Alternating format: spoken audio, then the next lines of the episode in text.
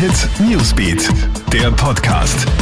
Einen gemütlichen Sonntagnachmittag wünsche ich dir einen schönen Ausklang vom Wochenende. Ich bin Smelly Tüchler mit deinem News Update. Was für eine Leistung! Nach dem sensationellen Olympiasieg von Anna Kiesenhofer lassen die Reaktionen heute nicht lange auf sich warten. Die 30-jährige Niederösterreicherin hat ja völlig überraschend das Radstraßenrennen in Tokio gewonnen. Präsident van der Bellen, Kanzler Kurz und Sportminister Kogler gratulieren alle auf Twitter. Auch das österreichische Olympische Komitee sowie die heimische Medienwelt zeigen sich begeistert über den Sieg.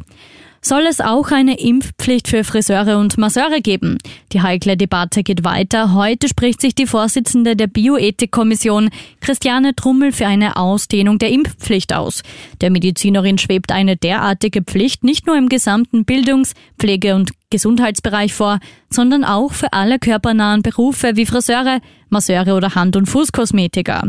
Der Stich sei nur geringfügig, die Erkrankung jedoch gefährlich, so die Expertin. Drama in Kroatien. Bei einem Busunglück im kroatischen Slavonski Brod sind heute mindestens zehn Menschen ums Leben gekommen, 45 weitere wurden verletzt. Das berichten kroatische Medien. Einer der beiden Fahrer sei während des Lenkens eingeschlafen, dadurch sei der Bus von der Fahrbahn abgekommen. Der betreffende Chauffeur sei festgenommen worden. Und ein Feuerball am Himmel. Im Süden von Norwegen ist in der Nacht auf heute ein großer Meteorit gesichtet worden.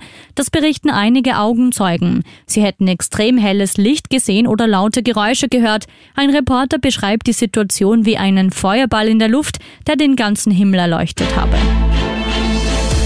Krone Hit Newsbeat, der Podcast.